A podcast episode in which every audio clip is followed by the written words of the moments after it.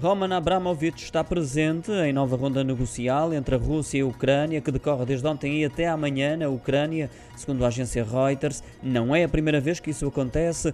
O milionário russo já tinha marcado presença no primeiro encontro entre os dois países, que ocorreu no início deste mês e no qual terá sido vítima de tentativa de envenenamento, tal como dois negociadores ucranianos, noticiou ontem o Wall Street Journal, a quem aponta os radicais de Moscou como responsáveis dessa tentativa de envenenamento com a intenção de sabotar as negociações entre os países.